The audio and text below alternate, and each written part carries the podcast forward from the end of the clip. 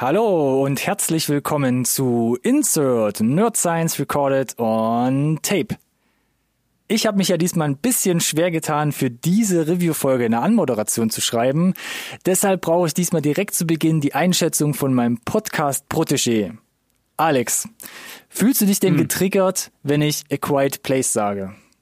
Positiv getriggert, aber getriggert, ja. Okay. Weiter. Was ist denn mit Zombieland? Go on. Was ist denn, wenn ich dir sagen würde, dass A Quiet Place und Zombieland ein Filmbaby gezeugt haben? Fändest du das interessant? Mm, ja, bitte. Fändest du das immer noch interessant, wenn ich sagen würde, dieses Filmbaby wird teilweise vom großväterlichen Hand for the Wilder People mit großgezogen? Ha, ha, ha.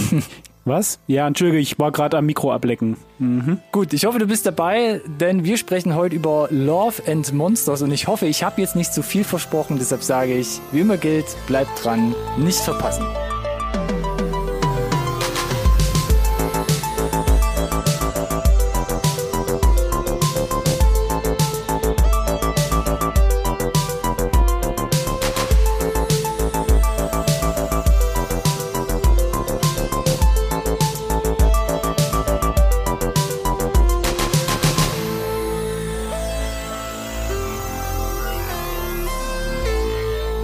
Hallo und herzlich willkommen auch von meiner Seite zu einer neuen Folge Insert Nerd Science Recorded on Tape, dem einzigen Podcast über Filme, den ihr wirklich braucht. Braucht, braucht, braucht, braucht, braucht. Ja, und der, der Anheizer, der Vorredner, der, der hat seinen Job schon richtig dolle gut gemacht da im Intro. Äh, Love and Monsters, interessantes Mashup, fühlen wir uns prinzipiell immer getriggert. Jetzt äh, na, muss ich den Anmoderator fragen, äh, oder den Anheizer, bist du einfach nur ist das einfach nur dein, dein Job gewesen heute oder fühlst du das auch, was dir so, so großspurig angeteasert hast? Das ist doch die Frage der Sendung, oder? Das ist doch ein super geiler, danke, super geiler Teaser, um die Leute wieder anzulocken. Weil sonst ist ja immer so, ja, ja, definitiv. hey, Film X und jetzt haben wir Film Y und der ist gleich, hey, das triggert uns, lasst uns drüber sprechen. Aber hier fand ich es doch deutlich komplexer und ich bin mal gespannt, ob wir irgendwie herausfinden, ob das wirklich stimmt, was ich jetzt hier versprochen habe. Genau, so und für alle, die sich nicht abgeholt fühlen bei Love and Monsters, Monster Problems 2020. Super weird. Wir hatten es, glaube ich, wir haben, glaube ich, vor zwei Folgen oder so in der Update-Folge drüber gesprochen, Love and Monsters und irgendwie, gerade bei IMDb taucht, taucht das Ding unter Monster Problems auf. Ist komisch an der Stelle. Wir, wir wollen an der Stelle ja nur, nur sicherstellen, dass äh, der gemeine Zuhörer auch findet, wovon wir sprechen hier heute. Love and Monsters. Film von Michael Matthews, ähm, der kommt ja ursprünglich aus Südafrika. Ja, muss euch aber auch nichts sagen. Weil? Die, naja, gefühlt die Vita überschaubar ist, ne? Hat nur einen Film bis jetzt abgeliefert. Und da, da haben wir, glaube ich, drüber gesprochen. Ich glaube nicht bei den Trailern, aber bei den Releases. Five Fingers for Marseille hieß das Ding. Klingel dunkel was, aber nicht gesehen. Ja, so ein südafrikanischer Neo-Western irgendwie sowas. Sah abgefahren aus, hat aber Eindruck hinterlassen. Jetzt darf er so eine Offensichtlich, ne? mittelgroße Produktion machen. Dylan O'Brien, also der Maze Runner himself, in uh. der Hauptrolle und unter anderem spielt er noch Michael Rooker mit, den äh, kennen wir ja von Guardians of the nice. Galaxy. Ja. Und Jessica Henwick auch mit dabei. Die ist mir ja. zum Beispiel aus Game of Thrones bekannt, aber ich glaube, du kennst sie noch woanders, oder? Oh ja. Oh ja. Äh, das, das Netflix-Marvel-Universum, da hat sie eine, mm. eine ganz, ganz große Rolle gespielt und äh, ja, Game of Thrones natürlich auch. Und wenn du dir die Vita von ihr mal anguckst, Holla die Waldfee, da ist auf jeden Fall auch was in der Pipeline für sie, wo ich sage, herzlichen Glückwunsch, äh, Miss Henwick, das, das, sieht, das sieht gut aus. Also das ist ein Gesicht, äh, das bleibt uns, glaube ich, erhalten die nächsten Jahre noch. Ich Matrix 4, meine Güte, kann man machen. Ja, und Godzilla vs. Kong haben wir auch schon mehrmals drüber gesprochen. Ich glaube, in der nächsten Update-Folge oh holst du es nochmal in irgendeiner Art und Weise rein. Seid gespannt. ah, so. Ähm, für alle, die sich fragen, Cool. Wo kann ich einschalten? Ja, läuft schon ab 16. Oktober. Selber schuld, wenn ihr es nicht gesehen habt. Mm, aber auch in Deutschland? Wie war denn das? also, das ist ja so ein. Äh, ja, ja, es ist das übliche Problem. Also ganz, ganz große Auswertung eigentlich außerhalb von Deutschland. Der lief sogar für zwei Tage, glaube ich, im Kino ab dem 16. Oktober. Wow, in den USA meinst du, ja. ja. Und ging dann aber mhm. direkt halt pompös ins VOD rein. Also Amazon Prime, iTunes, Fandango, wo es überall erhältlich war. Sternchen in den USA und Nordamerika und so, der ganze Bereich. Ja, komisch. Ich verstehe gar nicht, warum er nicht so gut funktioniert hat in den Kinos. Äh, aber Im Oktober dieses Jahr. ja, aber noch schlechter ist halt Deutschland dran. Genau, da gibt's bis jetzt, habe ich keine Ahnung, ähm, wie das Ding halt zu uns kommt. Nee, ist cool. Cool. Also entweder von Amazon gekauft irgendwie, könnte ich mir gut vorstellen, oder es gibt halt zuerst noch eine, eine Ja. Blu-ray-Auswertung, irgendwie sowas. Was auch ein bisschen Tja. schade war. Das ist ein Muss bisschen, das ist ein bisschen wie, äh, heute ist ja der 10. Dezember, ich muss es kurz noch erwähnen, Captive State, sagt ihr das noch was? Da haben wir mal vor zig, Ja. zig Monaten, ich glaube, es ist über ein Jahr her, über den Trailer gesprochen. Heute kommt das Ding auf Blu-ray raus in Deutschland. Warte. Mm. Das war ein Klatscher. Ja, und ich möchte, dass du das nicht irgendwie in der Post äh, dicker machst. so mit anderen Worten, kam auf VOD raus, nicht wirklich im Kino, Yep. lief dort in, in, in, in Übersee auch sehr, sehr gut, aber äh, bei uns aktuell schwierig zu kriegen. Äh, die erfahrenen Leute wissen, wie sie halt im Zweifel rankommen, wenn sie nicht warten wollen. Ähm, aber worum geht's denn? Worum geht's? Mensch, ich habe hier zufällig eine Synopsis vor mir liegen, in der ich das kurz mal skizzieren kann. Ach, das ist ja, das ist ja toll. Ja, immer wieder gerne. Also, wer kennt es nicht? Durch radioaktiven Niederschlag verwandeln sich die ansonsten mehr oder weniger ungefährlichen Insekten und Reptilien der Erde zu absolut tödlichen Riesenmonstern, welche die Weltbevölkerung nahezu komplett auslöschen. Nur wenige Menschen überleben und verstecken sich in unterirdischen Bunkern. Unter ihnen befindet sich der junge Joel, der seine Eltern verloren hat und irgendwann wieder mit seiner großen Liebe zusammen sein möchte. Nach etlichen Jahren des Wartens beschließt Joel, den unmöglich erscheinenden Weg zu seiner Geliebten anzutreten. Naiv zieht er los und stampft durch eine mittlerweile fremde Welt, die ihn bei jeder Gelegenheit zu verspeisen droht. Ja, das ist doch äh, eigentlich eins zu eins den Trailer wiedergegeben. Sehr, sehr schön. Genau, wer das Ding gerne, wenn die Blu-ray mal irgendwann rauskommen sollte, hinten drauf drucken möchte, gerne bei uns melden. Kontaktdaten findet ihr in der Podcast-Beschreibung und auf unserer eigenen Seite. At NSRT Podcast, Hashtag NSRT Podcast. Direkt schon mal vorgezogen. Ich habe ja schon angeteasert, mittelgroße Produktion und so ein Ja. bisschen unter dem Radar geflogen, jetzt auch äh, bei der Auswertung, ist jetzt kein Tenet irgendwie. Das, das, das Schöne ist ja, oh, lass uns, lass uns doch direkt da vielleicht in die Diskussion einsteigen an der Stelle. Welche Diskussion? Äh, mittelgro mit, Ach, mittelgro mittelgroß, okay, ja. mit, mittelgroße Produktion, Ding, mittelgroß, konkret 30 Millionen Dollar Budget. Fühle mich jetzt hier gerade so, so äh, verbal angegriffen. Unter der Gürtellinie meinst du? Angenehmerweise. Ja, wenn du das äh, egal. 30 30, Millionen. Millionen Budget hatte die hatte die Nummer. So, das bedeutet, es sind keine ähm, Upgrade 5 Millionen nur, Mhm. sind aber auch keine 300 Millionen Marvel Actionreißer, Scooby-Doo, ja. Sondern 30 Millionen, ja, viel, aber tatsächlich auch irgendwie nicht so richtig viel. So, jetzt muss man natürlich äh, ein bisschen nochmal. ja, ist, die Frage ist, wie lange willst du drauf hocken halt, ne? Mhm. Also es ist, wenn du weißt, dass es kein Milliardenkracher ist. Also 30 Millionen hat das Ding gekostet, haben wir gerade gesagt. Wir Ja. haben jetzt hier so eine lächerliche Million noch rausfinden können, die es zumindest in den zwei Wochen ähm, Kinolaufzeit in den USA Zwei halt- Tage. oder zwei Tage, verdammt, zwei Tage geschafft hat. Und ähm, aber die VOD ähm, Einspielergebnisse beziehungsweise Ergebnisse an sich sehen ganz gut aus. Da war das Ding ja für ein, zwei Wochen auf den vordersten Plätzen bei Fandango und bei Apple TV. Also das schien ja ja doch sehr erfolgreich. Jetzt weiß man natürlich nicht, haben die Leute dafür 20 Dollar bezahlt? War das mit in irgendeinem Abo drin? Also es ist ähm, schwierig, das jetzt herauszufinden an sich, oder? Äh, ja. So, aber rein auf dem Papier ist es eigentlich sogar schade drum, ne? Weil wir hatten ja gesagt, seit Mitte Oktober ist die ganze Nummer in, in den USA schon verfügbar. Das heißt, zwei Monate hatten die Leute da äh, Zeit und Gelegenheit, so wie wir, sich die Nummer anzugucken. Und der äh, Rotten Tomatoes und der IMDb Score, die sehen ziemlich solide aus. Äh, sehr solide. Also gerade Rotten Tomatoes, ja, da stehen 91% Kritikerwertungen zu 89% Userwertungen. Das ist Das erstens, heißt, die sind sich da einig, Ja. dass es eine gute Nummer ist. sind relativ wenig, also es sind noch keine dreistelligen Bewertungen, aber gerade IMDb mit über 21.000 Bewertungen bescheinigt dem Film ja eine stabile 7,0. Und das ist ja nicht schlecht. De Prinzipiell. ja, definitiv. Ja, Jetzt keine ja, ja. 6 und noch keine 8, aber klingt erstmal solide.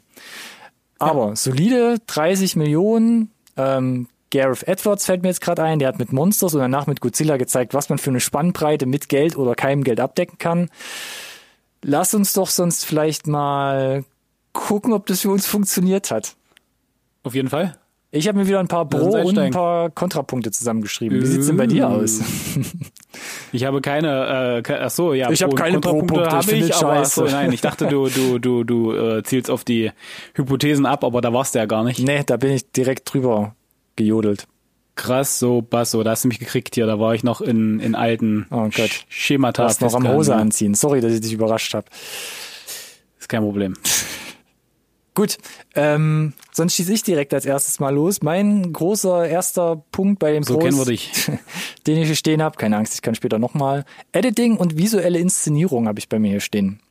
Auf der Pro-Liste. Das, das ist ja, glaube ich, äh, direkt schon mal eine Nummer, wo relativ viel von den 30 Millionen für drauf geht, oder? Theoretisch. Das ist ja die Frage, deshalb habe ich gerade auch den Gar Gareth Edwards nochmal hingeworfen, der mit Monsters eigentlich kein Budget hatte, da quasi alles selbst gemacht hat. Man sieht wenig und trotzdem war es auch zum Ende hin jetzt nicht ähm, bombastisch, aber doch irgendwie mhm. atmosphärisch.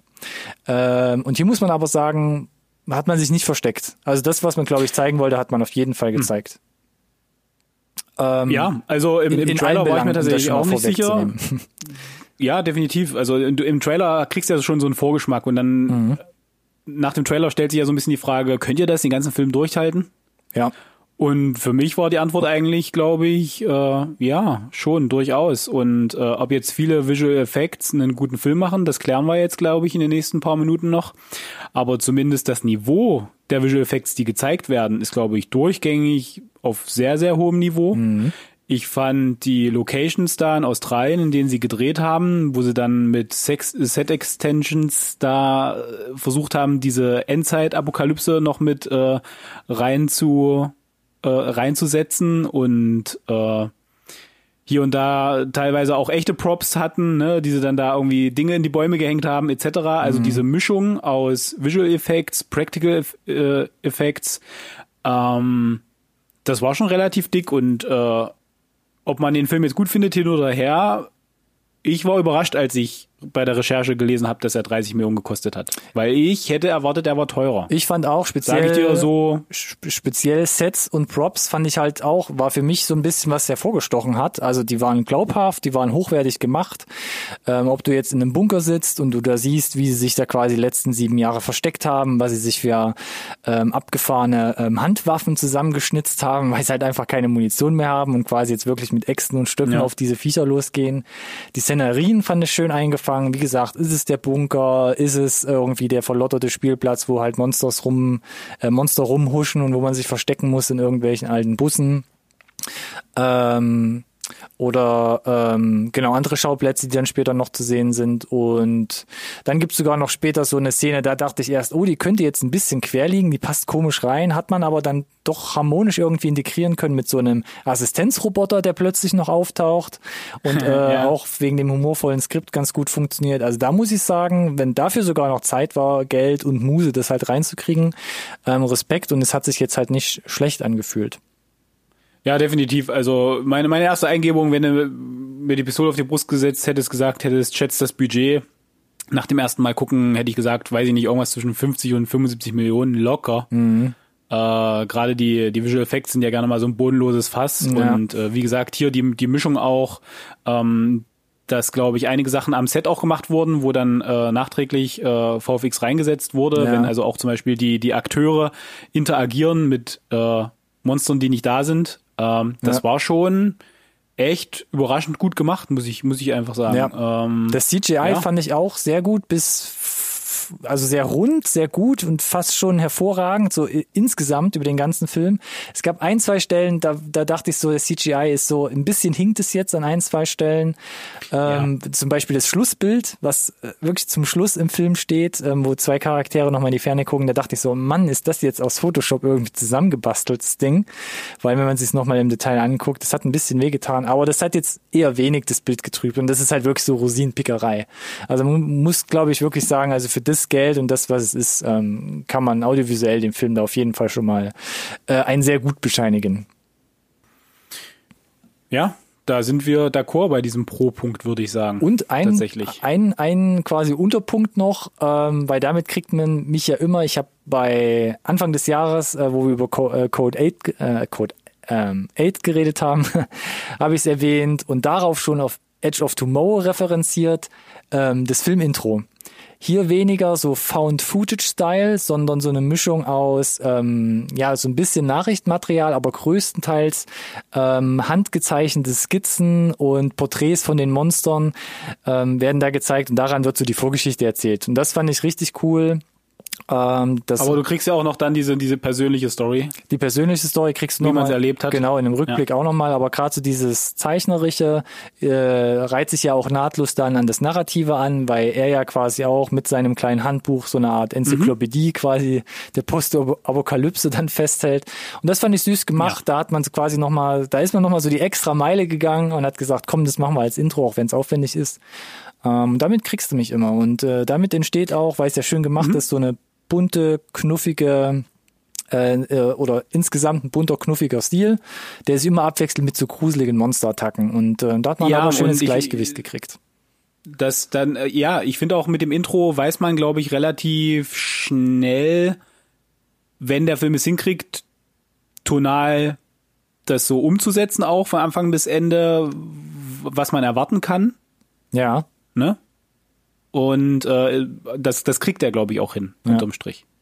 ja, Und äh, von daher war das, hat er, hat das Intro sehr schön gepasst einfach und einfach direkt äh, für mich auch die, die Erwartungshaltung, wie es jetzt weitergeht, ähm, sozusagen fe festgelegt und äh, die wurde auch erfüllt dann an der Stelle. ja. Nee, also boxsolide, auch was Kamera etc. anging. Ähm, da nochmal der Hinweis, Lachlan Meilen war da ja in der Kamera. Und damit schließt sich der Kreis. Der hat zum Beispiel die Kamera geführt bei Hunt for the Wilder People und Little Monsters, also hat da auch schon ähnliche Erfahrungen gemacht ähm, und macht demnächst für Tiger Waititi den Next Goal Wins. Also da ist auf jeden Fall Know-how da gewesen. Ja, und mit Stranger Things, da hat er ja auch, Ah, stimmt, äh, auch noch einige dabei, Episoden ja. gemacht. Ja, stimmt, stimmt. Das, ich finde, ich finde die Art und Weise, wie Stranger Things ähm, gefilmt wurde, Mhm. das matcht sich hier ein bisschen, weil du da auch diese vermutlich Set-Extensions und ein bisschen ähm, CGI äh, und so weiter. Und ich glaube, die Expertise, die hat hier auf jeden Fall geholfen, weil Fakt ist halt, wenn du äh, aufwendigere VFX-Shots hast und die sind hier bei ähm, bei, bei Love and Monsters auf jeden Fall mit drin, Ja. brauchst du einen äh, DP, der darauf achtet, so ein bisschen. Weil das funktioniert nur, wenn da die, die Departments, die Filmdepartments äh, zusammenarbeiten, äh, damit da das Ergebnis auch stimmt. Und von daher, ja, äh, gute, gute Aktion da. Der Lecklin Der, der Kamera. der Lachlan. Mein, mein nächster Punkt, der hier auf der Liste steht, der, der führt mich in so eine Art Grauzone zwischen Pro und Oh Contra. my. Und zwar geht's da um Skript. Ähm, Ich fand eigentlich an sich, um direkt mal da rein zu driften, dass das Skript, ähm, ich habe es gerade eben schon bei der, bei der visuellen Umsetzung eigentlich so angeteasert, ist schon eigentlich sehr rund. Man hat es irgendwie geschafft, aus diesen ganz vielen Elementen eine, eine gesunde Ausgewogenheit irgendwie raus und reinzukriegen. Ähm, ich finde zum Beispiel, dass die Charaktere, die sind für das, was es ist, also von, von dieser Art Genre, sind sie einfach, aber glaubwürdig skizziert. Du hast den Joel, der ist jung und naiv. Du hast den, den Clyde, also gespielt von Ruka, der ist so der raubeinige Mentor. Dann hast du noch äh, so eine kleine Newcomerin, sage ich mal, die Minno, die wird ja gespielt von, jetzt muss ich kurz nachgucken, von Ariana Greenblatt. Auch ein sehr schöner Gewinn.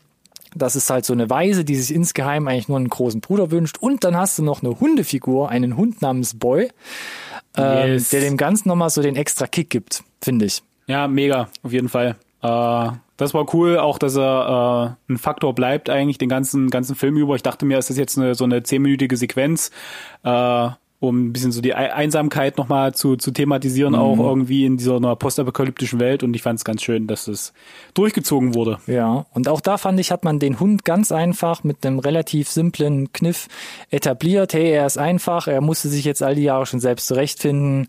Man hat äh, ja so eine Art MacGuffin, wo man schnell erklärt, hey Mensch, er hat jemanden verloren. Und auch da steht ein Schicksal quasi dahinter. Und es ist so einfach, ist in 20 Sekunden erzählt, hat mir direkt eine, eine tiefe, einen tiefen Charakter für den Hund hinterlassen und fand ich richtig gut gemacht und zeigt an dem einfachen Beispiel, dass das Skript ähm, so den ganzen Film eigentlich fast bis zum Ende durchfunktioniert.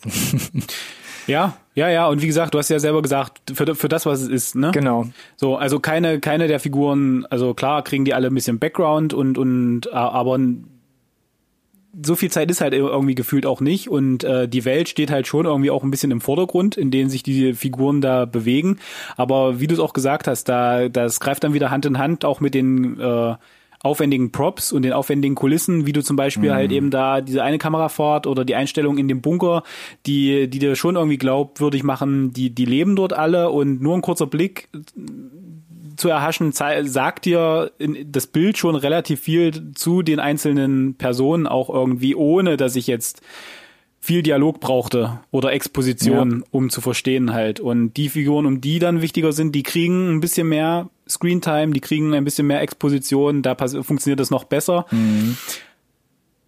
Aber so, da, da hört dann für mich aber auch auf, ne, dass Skript für das, was es ist. Und es gewinnt jetzt natürlich keinen Blumentopf im Sinne von, dass eine unglaublich komplexe Geschichte erzählt wird. Nee. Ich meine, unterm Strich ist es halt genau das, was du äh, eingangs in deiner Synopsis gesagt hast. Ne? Genau. Er zieht raus, um seine große Liebe zu finden, trifft da und es geht im Prinzip um seinen, seinen Roadtrip, die, die äh, Erfahrungen, die er und die, die Leute, die Personen, die er dort trifft, mhm. äh, wie die ihn prägen oder auch weiterentwickeln, wie man das von einem klassischen Roadmovie eigentlich gewohnt ist und dann halt den Klimax aber dennoch, den actionreichen. Hut ab, denn wir haben jetzt schon viele Komponenten genannt. Und trotzdem gibt's noch, wird sowas reingewoben, die Geschichte über Verantwortung übernehmen, über Freundschaft und die Bedeutung von Familie. Dann hat man so eine klare Coming-of-Age-Komponente, ne, über sich hinauswachsen, für andere einstehen. Also da hat man schon relativ viele ja, Elemente ganz einfach versucht halt reinzuknüllen. Ähm, Deshalb die Qualität von der von der Tiefe her, wie du gerade gesagt hast, ähm, hält sich gerade so wacker, sage ich mal. Aber mhm. dennoch äh, hat man es relativ rund zusammenbekommen und ich finde die Humorkomponente, die immer mal wieder so durchsticht. Das ist nicht so das, ja. dieses ganz typische, sondern es gab immer wieder was, wo ich sagen musste, der Mensch, das war jetzt nicht unerwartet, aber es war einfach schön, äh, waren, waren schöne Pointen. Ähm, zum das behält sich dadurch eine gewisse Leichtigkeit. Genau, das kommt auch noch dazu. Also spätestens, wo zum dritten Mal halt Joel unterstellt wird, dass er ein Foodstealer ist, also Essen geklaut hat, das, äh, geil, das da musste ich wirklich lachen.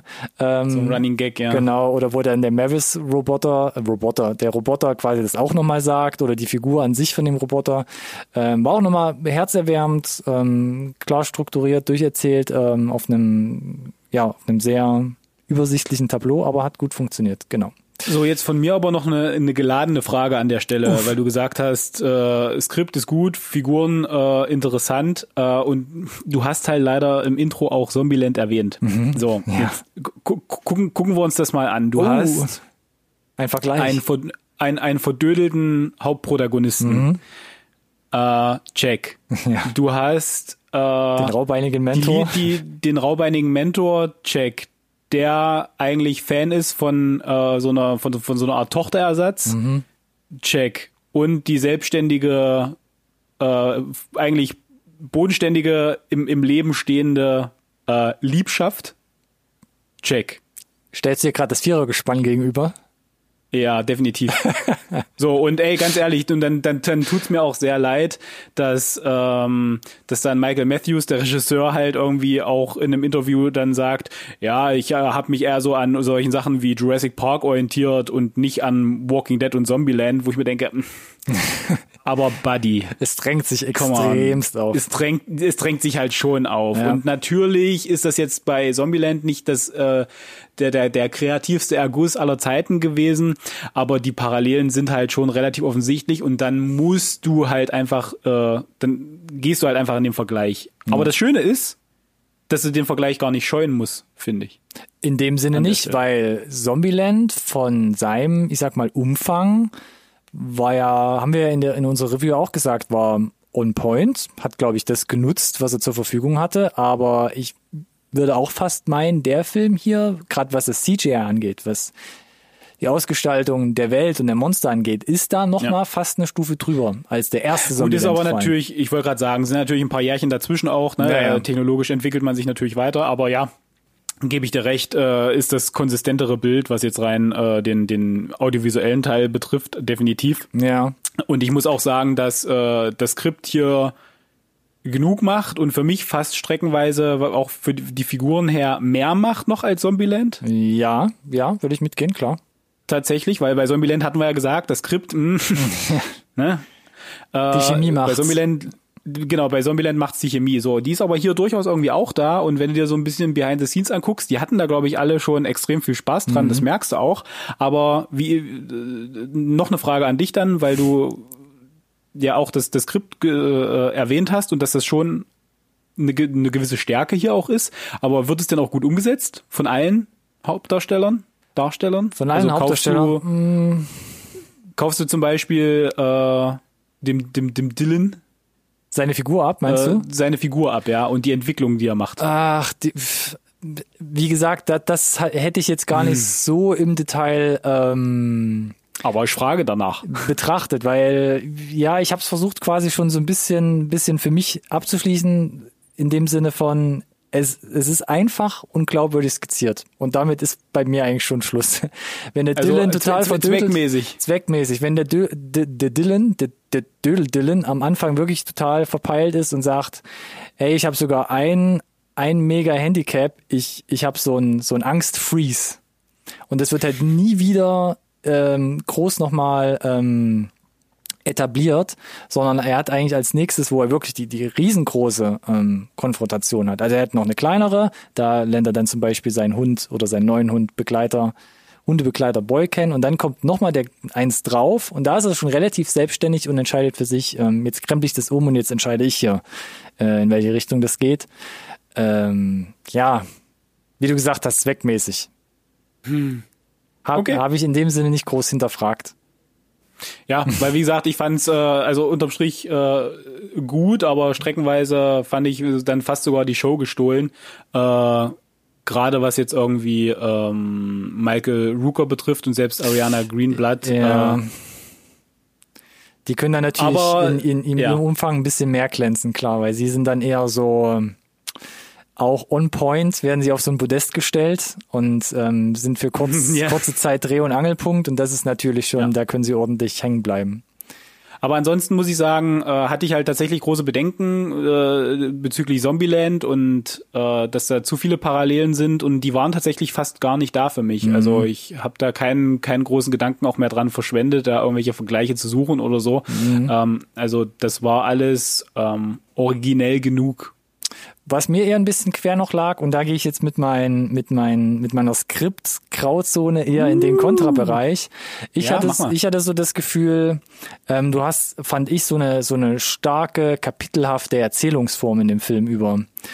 Definitiv. Und das hat mich teilweise wirklich an so Episoden erinnert, wo ich dachte, so, das hätte ich mir jetzt eigentlich irgendwie gut als eine Serie auch vorstellen können. Also, Ja, ist lustig, dass das er sagst. trifft auf Monster 1, er trifft auf Monster 2, irgendwann Ja. kommt, kommt, kommen noch andere Charaktere dazu, die ihn quasi ihn aufs, aufs nächste Level bringen und so weiter und so fort. Und da dachte ich so, wenn du jetzt nochmal auf ein Monster stößt und es ist noch mal, wird genauso abgehandelt, dann, dann krieg ich echt ein Problem.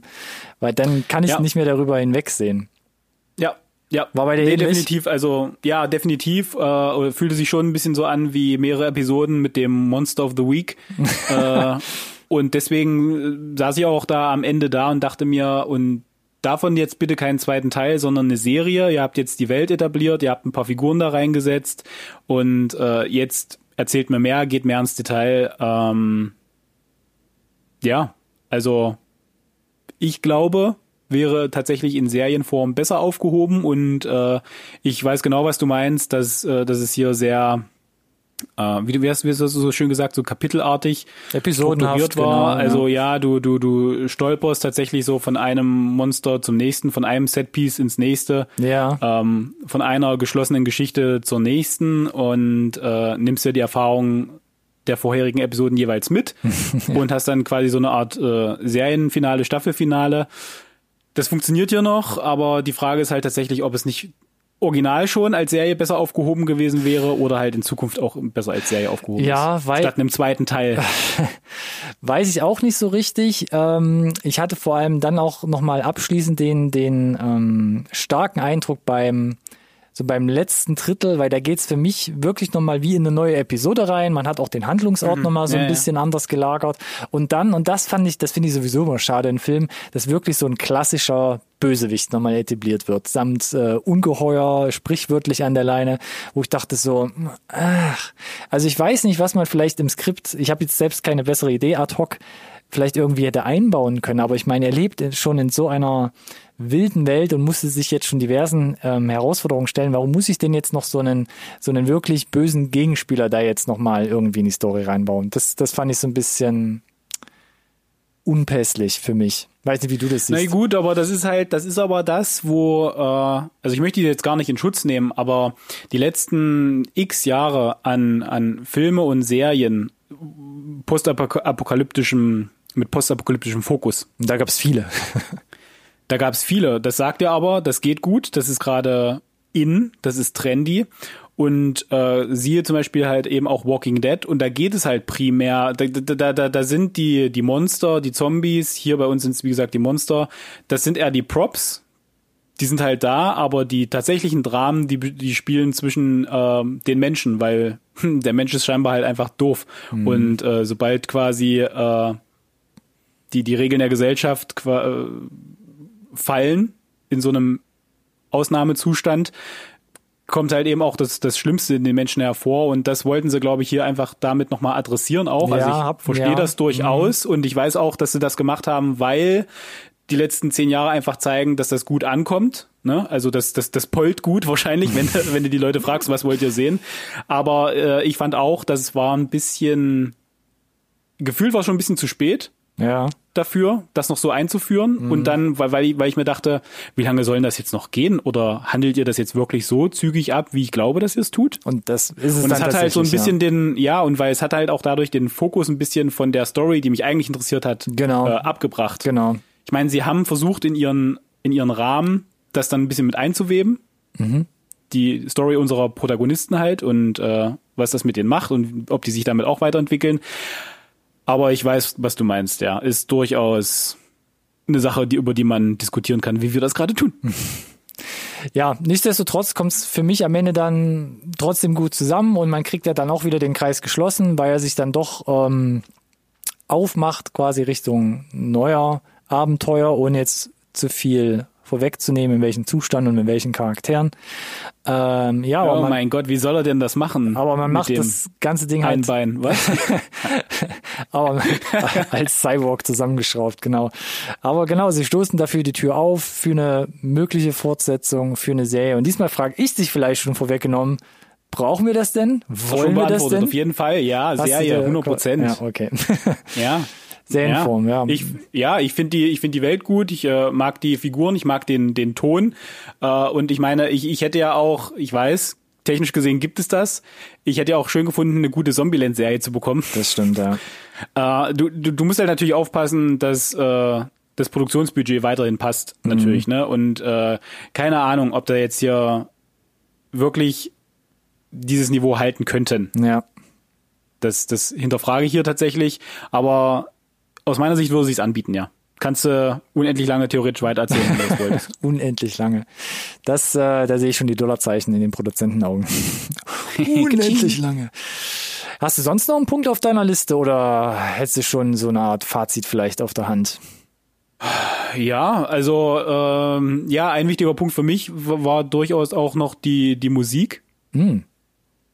Äh, hatten wir hier an der Stelle Marco Beltrami hauptsächlich. Äh, und das ist ein Name, da habe ich ja noch mal mit den Ohren geschlackert, als ich das rausgesucht habe. der ist schon eine Weile im Business. Ich ja. habe hier aufgeschrieben Scream 1996. Mhm. Beltrami. Yep. Das ist schon ein paar Tage her. Und bei A Quiet Place haben wir halt auch wieder rausgegraben. Ja, bei Quiet Place. Und da sind wir ja thematisch äh, wieder beim, beim Intro angekommen, so ein bisschen. Ja. Full Circle. äh, und bei Quiet Place hat er einen guten Job gemacht, da wo es mal Musik gibt. und äh, ich fand es hier halt ein, ein wesentlicher Beitrag für mich einfach, um dieses Paket, das der Film ist, rund zu machen und diese 30 Millionen wirklich teuer zu verkaufen. Also du meinst Da neben dem, mich- neben dem Score jetzt diese, diese viel so Original-Popmusik und äh, Na gut, die Or- Original-Popmusik ist wahrscheinlich, äh, ich weiß nicht, ob das so Beltrami ist, aber diese, diese, diese dieses ganze Paket Ja. äh, musikalische Untermalung, ob das jetzt die Popmusik ist oder auch der Score von Beltrami selber. Aber all das ist für mich halt äh, durchaus ein, ein wichtiger Punkt auch, ähm, wenn, wenn, wenn, deswegen habe ich immer die ganze Zeit über jetzt in der Review gesagt, audiovisuell verkauft er sich teuer. Und das wollte ich einfach nochmal explizit erwähnt haben. ja. Es ist nicht nur der Schnitt, es sind nicht nur die Visual Effects, die Practical Effects, äh, es ist nicht nur das Grading äh, oder das, wie gesagt, der Schnitt, das Editing selber so, und das, das cool gemachte Intro zum Beispiel. Äh, das ist dann eben auch der, die, die Mischung, der Score, die, die Origin, die, die Songs, all das, dass du sagst, das, das fühlt sich an wie Hollywood, das fühlt sich teuer an, das fühlt sich für mich auch teurer an als 30 Millionen. Das stimmt, ja. Unterschreibe So. ich mit. Ja, dann lass uns das Ganze doch nochmal mit abschließenden Worten zusammenfassen. Vielleicht starte ich diesmal sogar in die Runde. Um dich hier Was? kurz da bin ich jetzt voll aus dem Tritt. Äh, ich muss gerade erstmal kurz meine 20 Zettel äh, hier wieder sortieren. Ne? Hol Ah. deine Tüte und atme kurz herein. Ähm, denn ich glaube, ich pack alles, was wir gerade gesagt haben, so in ein paar Sätze und sag, Love and Monsters ist für mich eine rundum gelungene Actionkomödie. Und das sogar fast für die ganze Familie, möchte ich meinen. Denn obendrauf gibt es noch, wie gesagt, die Auseinandersetzung mit den Themen Erwachsenwerden, Verantwortung und natürlich auch ein bisschen ähm, das Thema Liebe.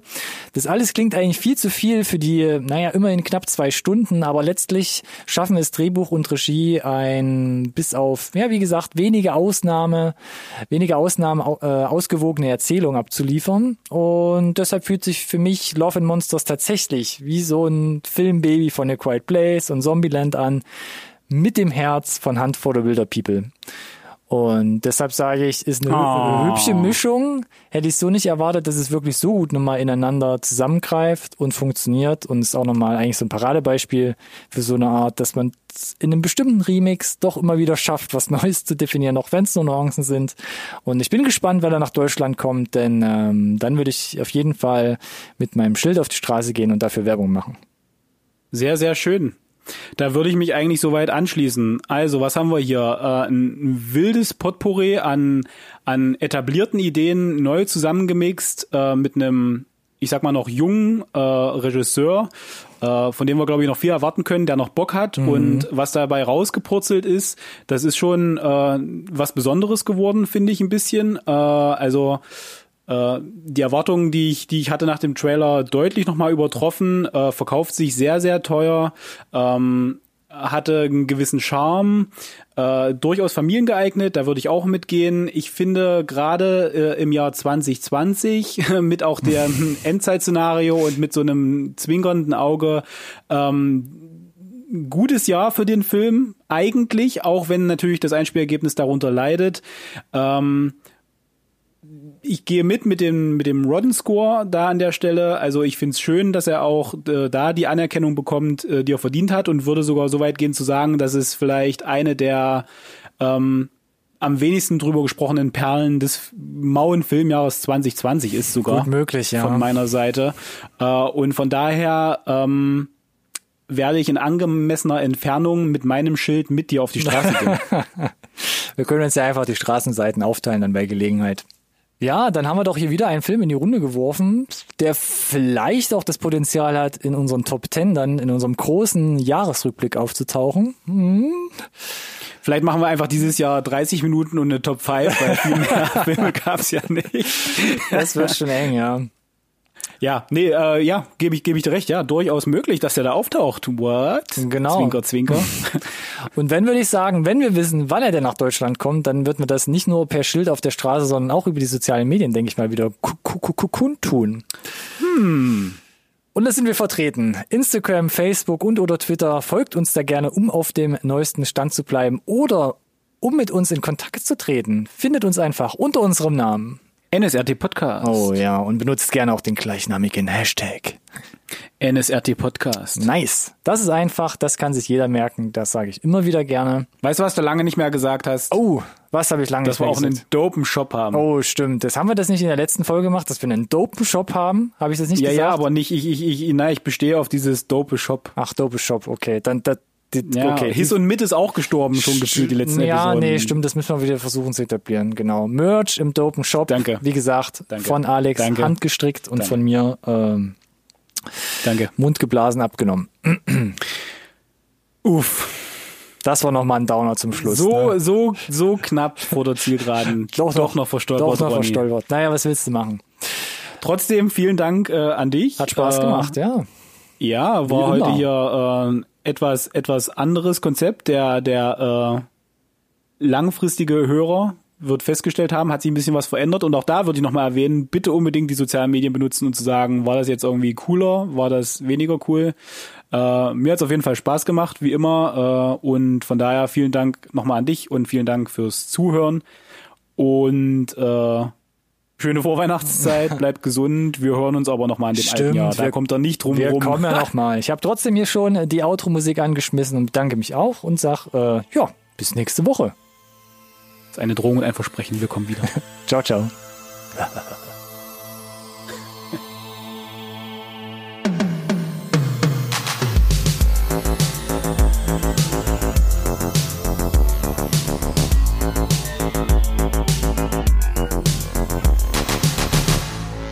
Conversation can serve no purpose anymore.